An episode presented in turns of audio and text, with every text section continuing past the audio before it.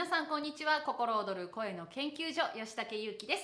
さあ今日もね声と心について話をしていきます。さあ今日のテーマですけれども今日のテーマはつい早口で焦ってしまうということについてお話しします。つい早口で焦ってしまう。例えばですねそうですね上司から会社の上司からねあれどうなった？って言われた時に報告を落ち着いてやればいいんだけれども焦ってしまってこうね早口になって結果何が言いたかったのか伝わらないとか。あるいはこう友達にね「この間の旅行どうだった?」って言われた時にもう焦って一言で「面白かったよ」っていう一言で終わらせてしまったりね。つい焦って早口になってしまう。特にね突然問われる時何か質問をされた時に焦ってしまってどもってしまったり早口になるっていうようなことあるんじゃないかなと思います。今日はねこれについてお話をしていきます。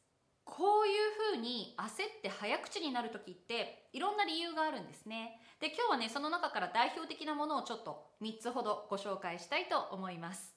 まず1つ目はこんな自分が時間を取らせてしまっては申し訳ない。という気持ちさあこれどうでしょうか？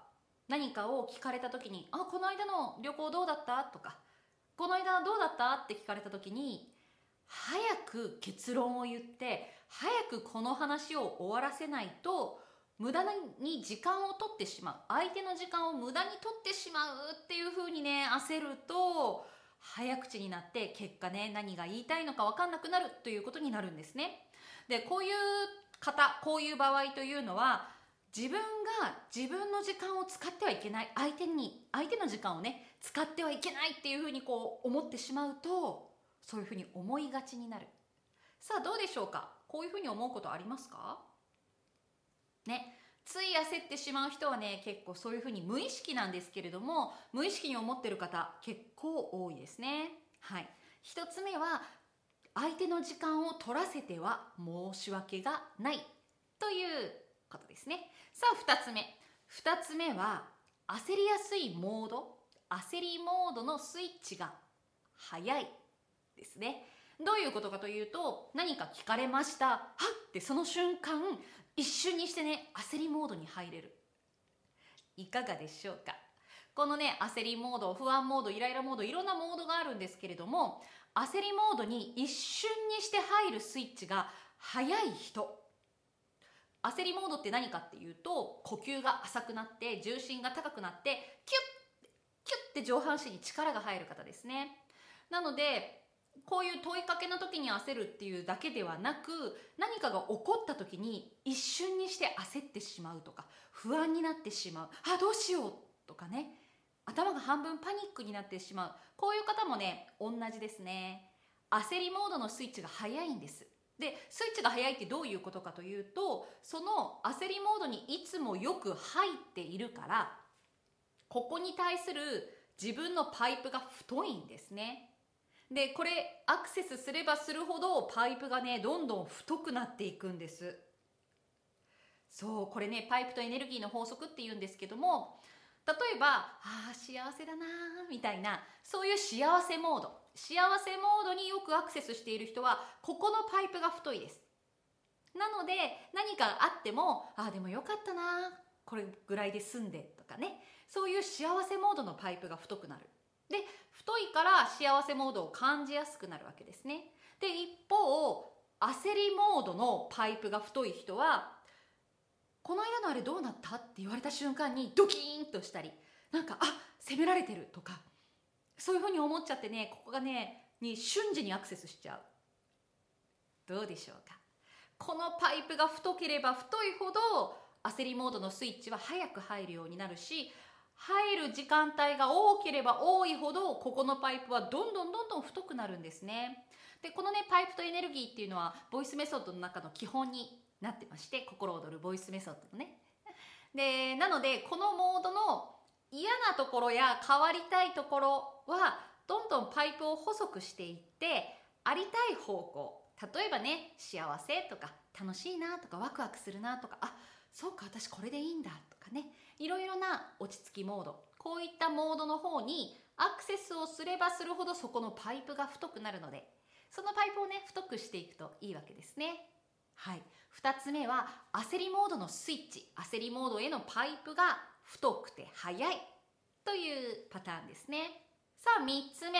3つ目はですね口だけで喋っていて空回りしてしまう。口がね「ルルルル」って喋ってしまってね空回りするという方。さあどうでしょうか？きっと皆さんね自分の喋ってるのがどこを響かせているとかどこに重心があって声を出してる話してるっていうのってあまり意識してないと思います。これねだんだんだんだん分かるようになるんですけど説得力がある信頼感を感じさせてくれるとか安心感とかね。あとああこの人本当にそう思ってるんだろうなっていうようなそういう方というのは深い下のところで話をしています。下の方で声を出している。つまり下の方が響いてるんですね。だけど焦ってしまう人あるいは口だけでねこう喋ってしまう人っていうのはねここら辺だけでこうやって喋るので気持ちも焦りやすいしパニックにもなりやすいし同時に早口でドラドラって喋っちゃう。どもったりね。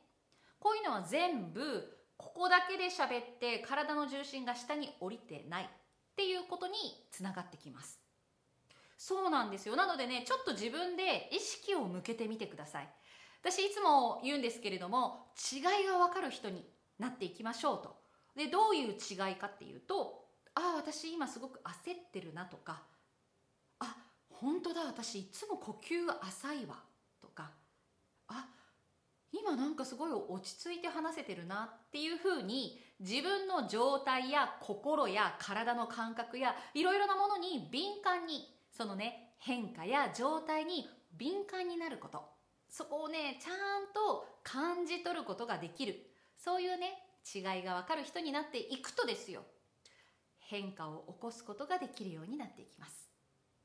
なのでねちょっと意識を向けてみてほしいんですけれどもで今日はね一つだけちょっと改善方法をお伝えしようと思います。私今ねこれ立っているので皆さんちょっと立ってください。って膝を緩めて腰を骨盤も緩めて。はー。と息を吐きます。そして膝を緩めながら骨盤をね下に下ろします。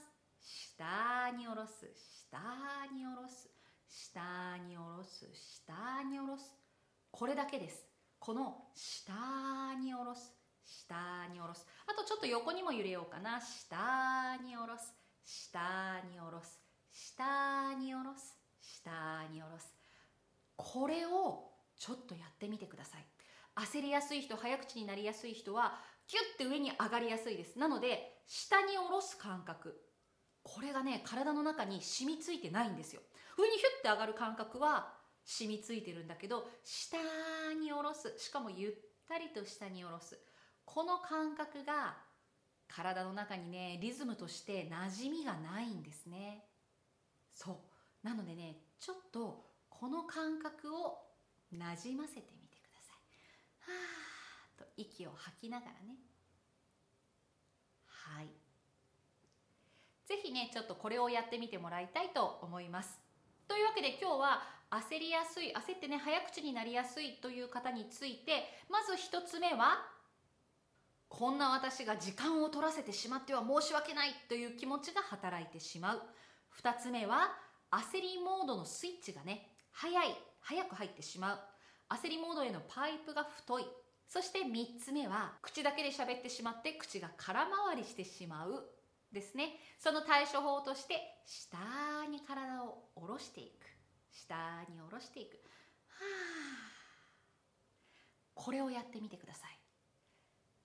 例えばですね私がこんな時間取らせて申し訳ないって思ってる時って100%体は上に上がってます。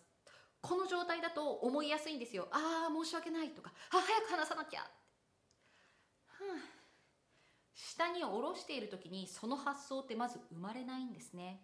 心の状態体の状態気の流れエネルギーの流れっていうのは全てリンクしています。リンクしてます。それは話し方や声もそうです。なのでねちょっとここ意識しながら下に下ろす下に下ろすやってみてください。